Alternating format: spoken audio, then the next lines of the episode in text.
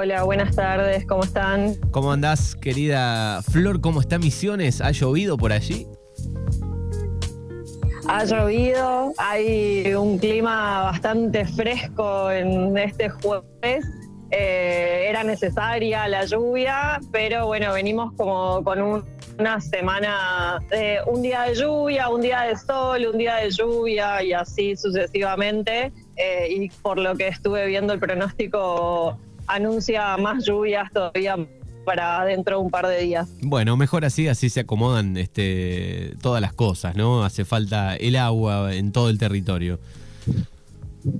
Así es. Bueno, ¿qué tenemos para la columna de este jueves? Hoy vamos a estar hablando un poco acerca de lo que pasó en la provincia de Salta, porque si hay algo que buscamos en Par en el Mundo es un poco federalizar los contenidos y, también porque es una situación bastante preocupante.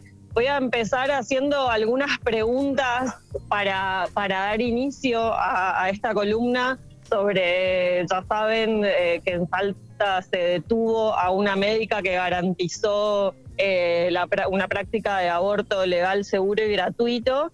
Y me preguntaba yo si es posible obligar a abortar a una mujer y cómo se aplica la ley de interrupción voluntaria del embarazo a lo largo y ancho de nuestro país y también por qué muchas, en algunas provincias y en este caso particular en Salta, no se garantiza el derecho al aborto. Todas estas preguntas que, que me hago y que les hago a los oyentes y a vos, Manu, eh, se vuelven necesarias y, se entiende. Y porque, o sea, ver, estas preguntas hacen también lo sucedido, en realidad hace que se encienda de nuevo la alerta feminista, ya que en Salta em, que es una de las provincias con mayor militancia antiderechos y de, y de raigambre católica conservadora bastante fuerte, eh, se denunció, como dije antes, y se detuvo a una médica residente del hospital de Tartagal. Seguramente han escuchado la noticia la semana pasada,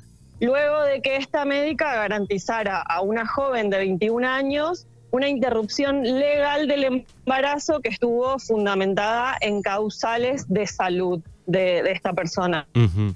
Bien, digamos, hasta el, hasta el, Ah, prim- ¿no? hasta el primer momento, digamos, eh, fue bajo la estipulación de la ley, ¿no? De la interrupción legal del embarazo, pero después se fueron sumando otros componentes, otros condimentos a esta historia también. Me parece que Flor no Se nos... fueron Ah, sumando alimentos, como bien decís, pero... re- ¿Cómo? no, ¿Se no. escucha? eh, sí, se cortaba un poco y no, sé, no sabía si, si, si nos escuchabas, pero ahí, ahí, ahí nos escuchás. Sí. Te escucho y me voy a quedar quieta, entonces así no se corta. Eh, vos decías que se sumaron condimentos eh, a, este caso. A mí me gustaría recalcar que lo que, o sea, la práctica que se llevó a cabo en Salta estuvo contemplada bajo la interrupción legal del embarazo. Y acá voy a hacer otras aclaraciones, como ustedes saben, quizás señoros y señoras del otro del otro LEDE, la ley 27.610, que fue sancionada el 30 de diciembre del 2020, Bueno, se corta la comunicación, vamos a ver si podemos retomar por línea, así podemos charlar tranquilamente.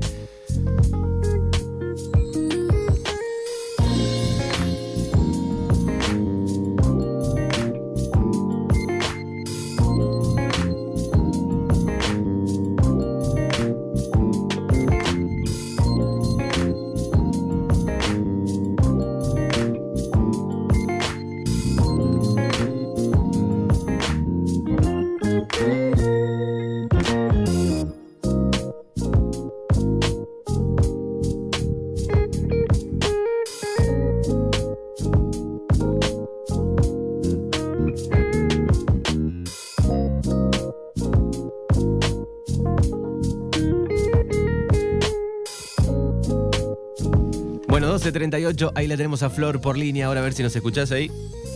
ahí los escucho, ¿me escuchan bien? Ahí está, ahí estamos, ahí te tenemos en el aire nuevamente. Perfecto. Bueno, estábamos hablando de lo sucedido en Salta, que les decía que era una de las provincias con mayor militancia antiderechos y de, y de raigambre y de fuerte raigambre católica conservadora, donde se denunció y se detuvo a una médica residente del hospital de Tartagal, luego de que esta médica garantizara a una joven de 21 años una interrupción legal del embarazo que estuvo fundamentada en causales de salud, ¿no?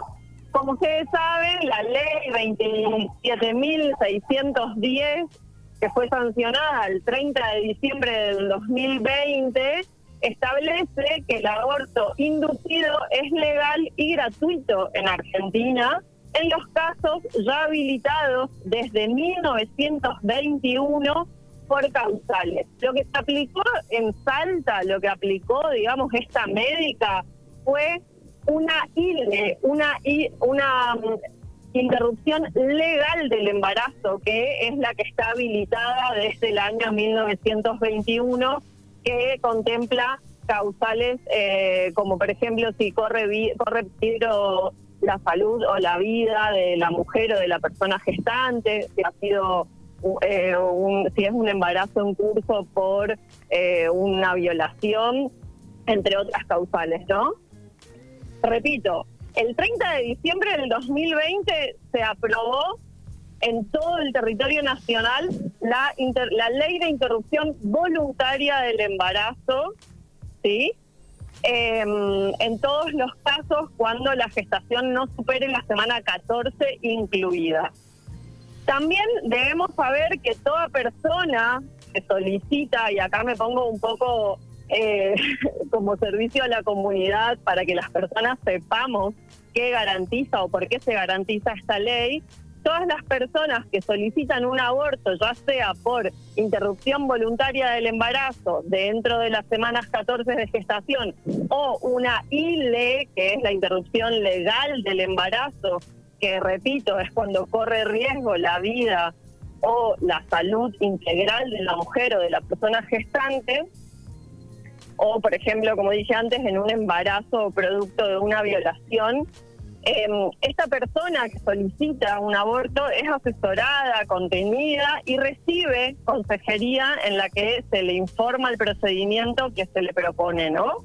Para llegar al suministro de ese tratamiento, la mujer debe firmar un consentimiento informado.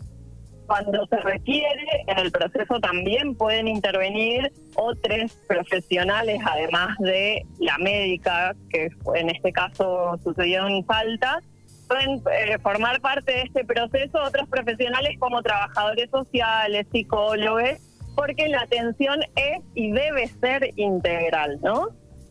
Volvamos a Salta. ¿Qué pasó en Salta específicamente? En Salta, fines de agosto, una mujer viajó 50 kilómetros desde Salvador Massa hasta Tartagal para realizar un aborto. En el hospital Juan Domingo Perón le atendió la única médica que en varios kilómetros a la redonda garantiza el cumplimiento de un derecho que es legal en Argentina desde hace más de 100 años el aborto no punible por causales. ¿sí? Bien. La mujer, eh, esta, esta chica de 21 años, estaba embarazada de 22 semanas. La interrupción del embarazo se realizó porque estaba en peligro su salud, porque así lo determinaron los profesionales que la atendieron. Y esto, eh, que estaba en peligro su salud, es una de las causales que permite el Código Penal desde 1921, voy a repetirlo, y que sigue vigente después de la sanción de la ley de interrupción voluntaria del embarazo en diciembre del 2020. Una semana después de haberse practicado este aborto, el viernes 3 de septiembre, la médica salteña fue detenida. La orden la dictó eh, un juez, el juez de garantía Fernando Mariscal Astigueta, retengamos ese nombre, y lo hizo por pedido del fiscal Gonzalo Ariel Vega de la Unidad de Graves Atentados contra las Personas. ¿Por qué se inicia una causa contra la médica? Alguien eh, quizás sea un profesional de la salud en el hospital, violó el principio de confidencialidad y ahí es donde empiezan los condimentos a los cuales quizás vos hacías referencia antes, Manu. Em, hay una persona que viola el principio de confidencialidad y de secreto profesional que existe para cualquier tratamiento de salud, no solamente para la práctica de un aborto, y pasó por alto incluso la decisión de la mujer, ¿no? Esta persona que violó el secreto profesional avisó a la familia que la mujer había solicitado un aborto y la familia denunció a la médica y entonces el fiscal Vega inició una investigación en su contra y desde allí van los hechos conocidos eh, que derivaron en la detención de esta médica, ¿no? Exacto, a eso, a eso hacía referencia, había leído hoy a la mañana, creo en, página 12, donde estaba bueno un poco de la historia de la violación de, los derechos y este creo que una tía eh, fue la que derivó en la, en la denuncia. Así es. Y tengamos en cuenta que antes de que se aprobara la ley, eh, la ley de interrupción voluntaria del embarazo, éramos las mujeres que abortan, las perseguidas, las hostigadas y las que en, en muchos casos iban presas.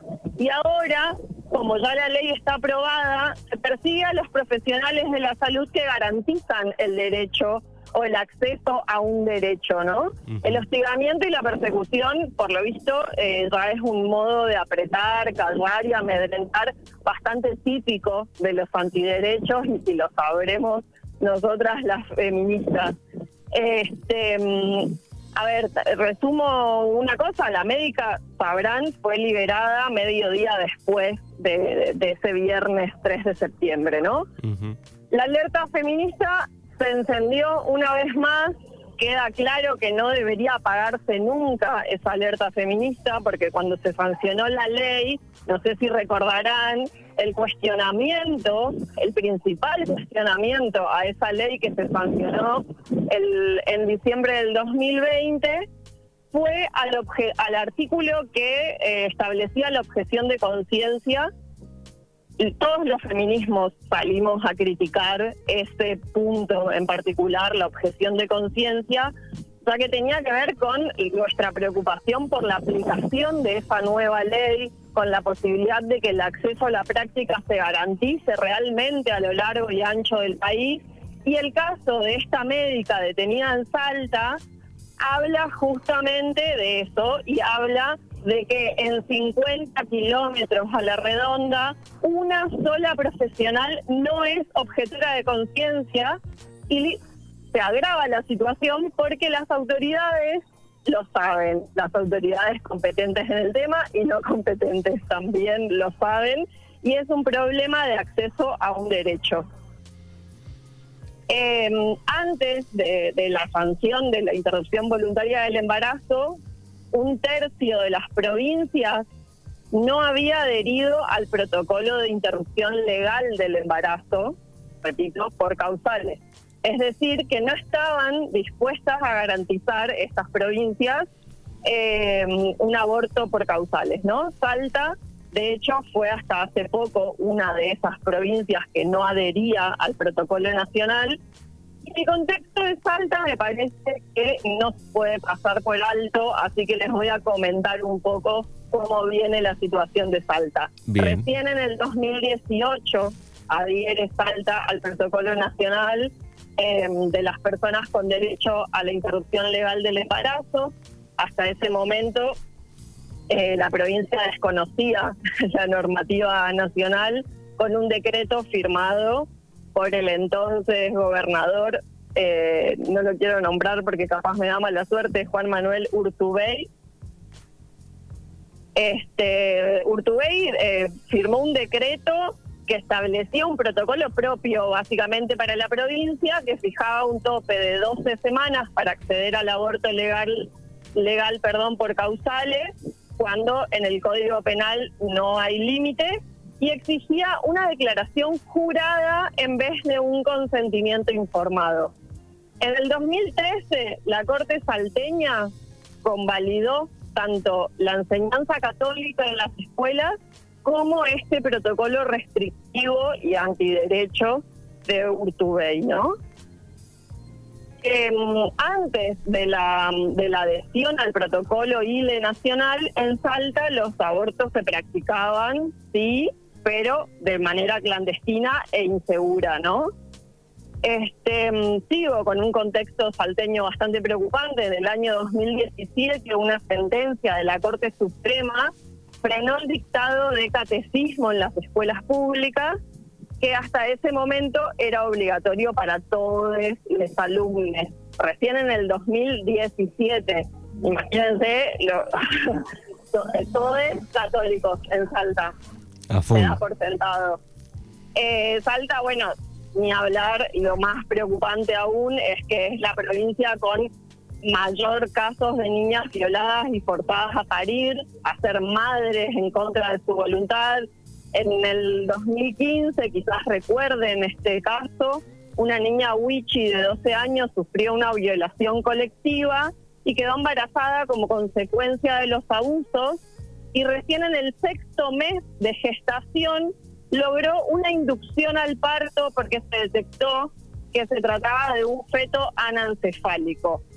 Y, o casualidad, o no, este, mm, vamos a hablar ahora de Astigueta, que es el juez de garantías de Tartagal, que ordenó la detención de la médica, y es el mismo juez actuó en el caso de la niña Wichi obligada a parir. Héctor Fernando Mariscal Astigueta. Al juez le pidió, eh, en, el, contexto del caso de la niña Wichi, se le pidió un jury para destituirlo por su mala actuación en el caso de la niña.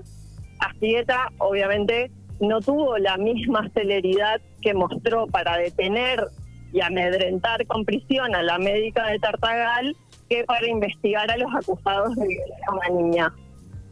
Por supuesto que Astigueta no fue destituido, lo salvó eh, la, propia, el propio entretejido y la organización antiderecho que está bien establecida en Córdoba, en perdón, en Salta, porque dice Córdoba.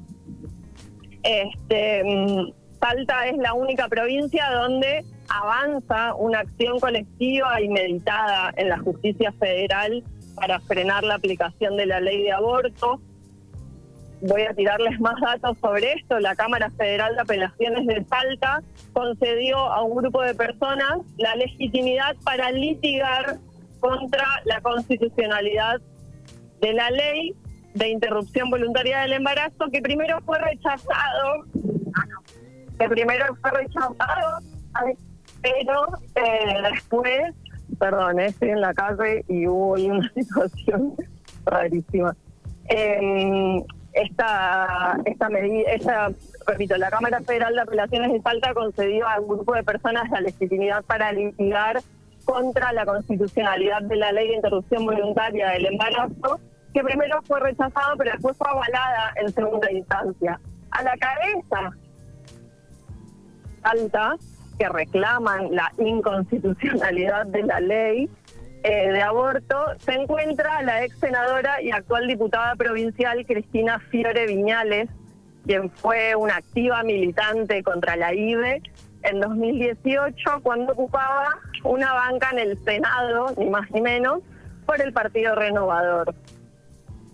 ¿Quién es esta persona? Esta persona, Cristina Fiore Viñales, también eh, en el 2019 su partido eh, impulsó a Alfredo Olmedo, ¿te acuerdan de Alfredo Olmedo? Como candidato a gobernador.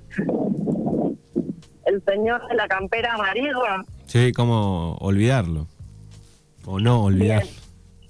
Cristina Fiore Viñales se presentó en la justicia para pedir la inconstitucionalidad de la ley de interrupción voluntaria del embarazo y la Cámara Federal de Apelaciones le acaba de abrir el camino. El 27 de agosto se dictó la sentencia.